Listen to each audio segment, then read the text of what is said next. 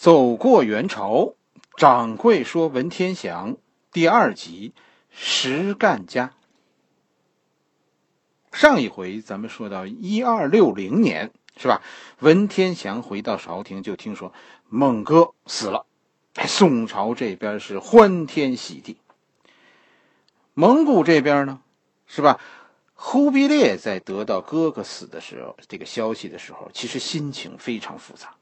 此时的忽必烈虽然大兵在握，但是忽必烈手中的兵将都是以汉军为主的。蒙古军团的精锐的两支大军，这个时候并不在忽必烈手中，一支这个时候在在忽必烈的弟弟手里，另一支那个时候在大理。没有其他蒙古贵族的支持。其实忽必烈虽然说死磕啊，兵多将广，但是恐怕不能持久。忽必烈确实是有问题的，他的汉化倾向就是他的问题。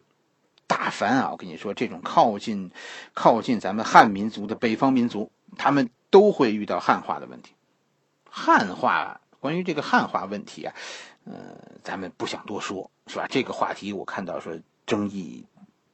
太大，大家自己去体会吧。忽必烈遇到的汉化问题，就是在历史上最后就表现为忽必烈和他的弟弟阿里不哥的可汗宝座之争。不喜欢蒙古汉化的西北贵族啊，开始支持忽必烈的弟弟，就是阿里不哥，就和倾向汉化的忽必烈展开了一场路线斗争。蒙古人的路线斗争进行的相当惨烈，但是跟你说非常克制。这这是怎么一句话呢？为什么说相当惨烈又非常克制呢？此时的忽必烈其实优势是非常明显的，几十万汉军都在忽必烈的手中。忽必烈要是把汉军开进草原，恐怕阿里不哥是根本抵挡不住忽必烈的。但是忽必烈与阿里不哥的战争完全是以蒙古人的方式进行的。忽必烈召集自己的部落与阿里不哥和支持阿里不哥的部落联盟，啊，几乎是进场进行了一场贵族决斗那样方式的以死相拼。其他的部落呢选择中立，两支最大的蒙古军团都没有卷入到这场斗争当中。西征军团最后留在了现在大概叙利亚这一带，就是因为要避免卷入卷入到可汗之争，干脆就没有返回蒙古。而是呢，呃，看着自己的两个哥哥争夺王位，大理的雀薛军也没有加入战争，而是在大理安安静静的驻军，等着啊两个两个人争出个胜负来。于是蒙古在这个时候，一二五九年，就是蒙哥死，在一二六零年出现了两个可汗。阿里不哥宣布继承可汗位，同一年，忽必烈宣布继承大皇帝宝座，大皇帝位。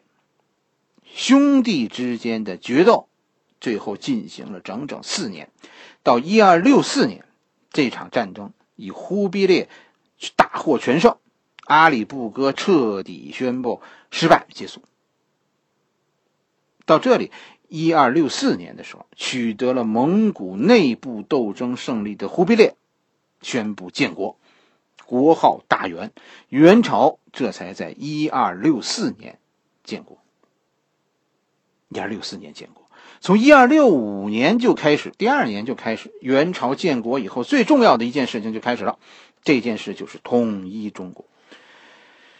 蒙古人的可怕之处现在就表现出来了，就这帮人。太冷静，冷静到冷酷。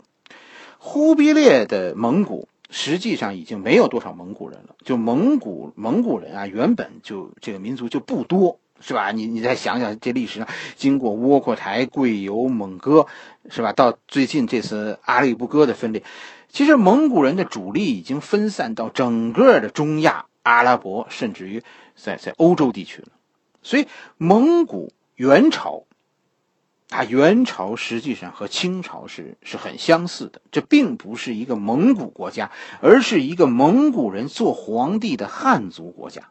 就蒙古人人口当时非常非常少，就是汉人最后帮助忽必烈制定和实施了灭宋这场战略大决战。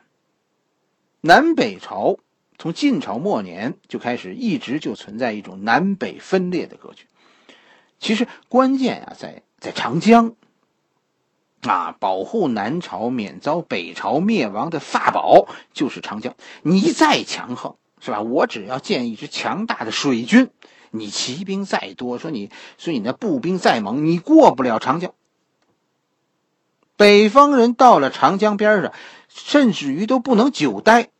为什么？因为会有水土不服。历史上北方大军饮马长江，最终的结果都是。多数啊，都是因为瘟疫蔓延，最后不战自溃。所以，南方政府不管你多腐败、多无能，但是长江都是他们的守护神。于是，只要在长江，只有说啊，在长江里建一支水军，北方民族这是渡江的唯一选择。你看蒙哥，是吧？为什么他亲自带领主力进攻钓鱼城呢？因为，因为过了钓鱼城，下边就是重庆。古时候这里叫江州，江州下游一点就是长江上最重要的属地门户江门。打开江门，蒙古军就可以啊，在成都建立水军，然后顺长江而下，配合忽必烈的部队过长江。但是钓鱼城，整个蒙哥的战略最后就因为这个钓鱼城。成为一个噩梦。从蒙哥时代开始，蒙古军队围攻钓鱼城三十多年，都没能攻破。蜀地那个山呢？我跟你说，真不是说说我有勇气啊，我我不怕死，我就能爬上去的。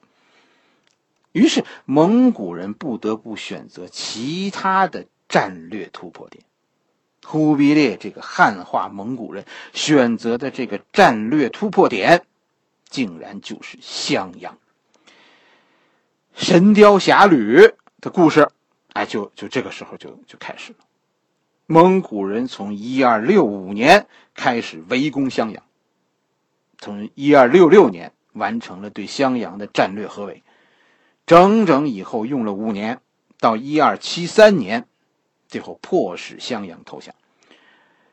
但是很少有人其实注意到，在这个时期。就在围攻襄阳的人，围困应该叫围困襄阳的这个时期，沿着汉水中上游的所有渡口都在造船，统一的图纸，统一规格。围困襄阳的这五年的时间里，元朝在汉水中上游愣是秘密的建立了一支庞大的有五千条战船组成的庞大舰队。蒙古人其实给我们一种很实干的感觉。连续几任领袖，是吧？都是这种实干家。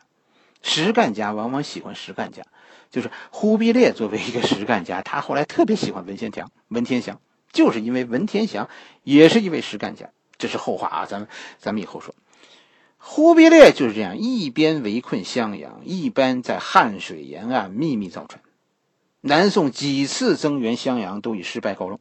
就襄阳这个战场啊，选的太好了。它四周都是山，啊，这都是这都是元朝人最习惯的战法，就围点打援。这襄阳这个地方是绝佳战场。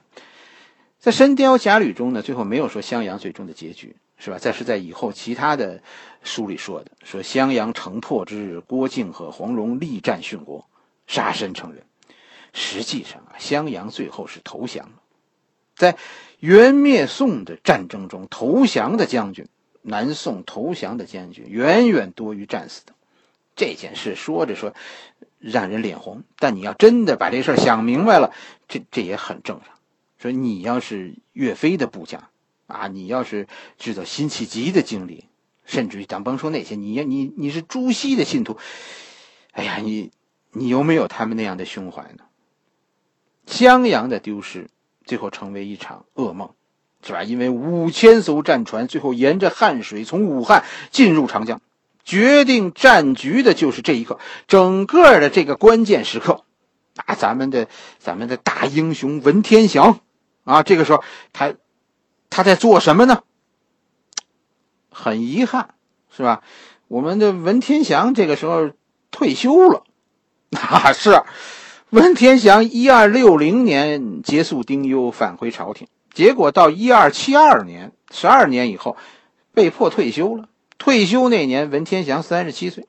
啊，你以为说说宋朝这个这个养老制度不错呀？是这个制度太可爱了，是吧？可不是这样，这是政治斗争的结果。我们看到南宋的大臣的人生履历当中啊，哎，经常。都有这种说说几年休息这种事儿，这这是为什么呢？是吧？只能说当时的政治环境比较恶劣啊。我们通常意义上的好人，他们的生他们的人生履历是这样。其实不光是好人，我告诉你，坏人也是这样。你看这秦桧，是吧？贾似道，我说这这都人生啊，这都是几起几落。有一件事情会让大家非常失望。是吧？这件事情其实就是文天祥和辛弃疾其实是是一样的，都不是那种我们，呃，我们意义上很清贫的那种官员，哎，他们都是都是退休以后很有钱的那种那种官员。尤其是文天祥，我跟你说，我们对辛弃疾啊还有很多他的事儿啊，咱们是通过历史书的缝隙里就是推测出来的。但是对于文天祥，史书中对他的富裕写的是清清楚楚的。对于他富裕的生活，而且史书中是酸溜溜的。最后说文天祥这是退休了，最后为什么又回来呢？因为你肯定说你用嘴是吹不走长江里的敌人的战船的，对吧？要打仗，最后还得靠实干家。退休两年不到，一二七四年，这个文天祥再次被任命，哎，调往荆州南路。叫荆州南路提刑，文天祥啊，可能可能没有来得及到荆州去上任，因为什么？因为这是一二七四年，一二七三年襄阳投降，二十万援军，五千艘战船顺汉水南下。一二七三年的十一月，援军攻破武昌，进入长江。到十二月，啊，就沿长江东进，沿途宋军是所到之处，宋军是纷纷归降。到一二七四年。就是文天祥被被任命为荆州提刑这一年的一二七四年的三月，援军就到达了建康，就是现在的呃南京。南京守军呢，最后不战而逃，这样长江上最大的渡口就被援军占据。到一二七四年的六月，湖北、湖南相继就都陷落。文天祥实际上还没去呢，那个地儿就丢了。哎，但是文天祥也没闲着。一二七四四年的晚些时候呢，文天祥虽然没有能够去荆州，但是文天祥得到了当时江西派的大佬江万里的支持，啊，改任呢，改任赣州知州。那这就是这就是江西的江西的头文天祥这回就正式的回到江西了。一二七五年，啊，元军突破宋军的长江防线，从南京沿长安直下临安，就是现在的杭州。哎，南宋危急，所以这个时候，皇帝朝廷下令，啊，天下宋军也不管你的番号是什么了，秦王，秦王说的是好听，实际上就是来杭州救命呗。当时的情势是什么样的呢？从襄阳被攻破到现在两年多的时间里，两百多万宋军投降，或者投降，或者被消灭，其中多数是投降。南宋此时，你就从这帮武将的啊人生选择来看，这个这南宋就不是一个得民心的朝廷。一二七五年的秦王令，当文天祥在赣州就动员民众参军去投降的时候，哎，遭到的是民众的讥讽。文天祥最后动用了一切官府的钱粮，甚至最后不得不散尽家财，这才招募了说说一万人。哎，文天祥是是参加了临安外围的战役，临安战役，临安战役啊，没法说，最后以南宋的投降宣告结束，南宋皇帝又一次投降了。这帮将领这个气呀，啊，当时的主要将领都选择了离开，文天祥留下了，别的将领都走了，带着自己的军队南下，文天祥留下来了。并且，文天祥代表南宋朝廷去和元朝，去元朝大营搞和谈。文天祥就是这样一个历史上的文天祥啊，就是这样一个务实的人。咱们现在这士气，你就这种氛围，你怎么跟人打呀？那就不如咱们先搞和平，保住人，有人，咱们以后就能翻身。所以文天祥他的这个这个灵活性特别强。结果呢？结果使臣去了好几批，就没有回来。文天祥以丞相的身份去了，到那儿就被扣留了。但是文天祥这个时候表现出了和和一般被敌人关押的那个文臣不同的地方。文天祥，你看着他，他挺好，挺老实，是吧？嘴是一个嘴里全都是正义的人，但这是个好像是个挺软弱的文人。但就是这个让人看着很窝囊、很软弱的文人，他夜里啊，竟然逃跑了。原来文天祥带来的随从都是武将改扮的，这一路的出逃可以说是险象环生。首先就是遭到自己人的误会，大家都认为文天祥已经投敌了，这是跑回来是来搞策反的。当时很多人都这么干，所以文天祥的第一难，竟然就是他就是南宋自己人现在要杀他，怎么办呢？文天祥又跑了，从自己人那儿跑出来。跟着又遭到援军的搜捕，再往后呢就是断粮，差点饿死在半路上，实在跑不动了。这是是这几个跟着文天祥的武将用个筐，啊抬着文天祥跑的，最后这才这才逃到高邮，从高邮坐一条商船逃到温州。整个这一列这一路文天祥的做的事实际上是不怎么讲求方法，但是但是很务实。哎，讲求实效，能能活命就得，但是留住生命是为了将来再战。我们的故事，大家听到这儿呢，其实以前我相信大家听到的文天祥的故事肯定很多，有关于这次文天祥被俘是吧？啊，逃脱这一段，哎，其实大家肯定都听到过。只要你熟悉文天祥的，都知道这一段，但是很少有人跟大家讲文天祥是去代表南宋。搞投降的，只是强调文天祥和当时啊援军的总司令伯颜对骂。但我认为，其实告诉大家这件事啊很重要，因为为什么以后文天祥是孤军奋战，大家不信任他？为什么后来他兵败，是吧？但是新的朝廷就是不许他进入广州，进入广东，啊，以及最后他为什么在家门口被俘？其实是是宋军眼看着他被敌人抓走，其实这些事情都和他此刻选择站队到投降派这件事情有关系。但是我跟大家说，不是说投降派就都是软骨头。文天祥就是一个例子，文天祥以后会用他坚定的战斗。他战斗到生命的最后一息，去回敬那些怀疑他的人。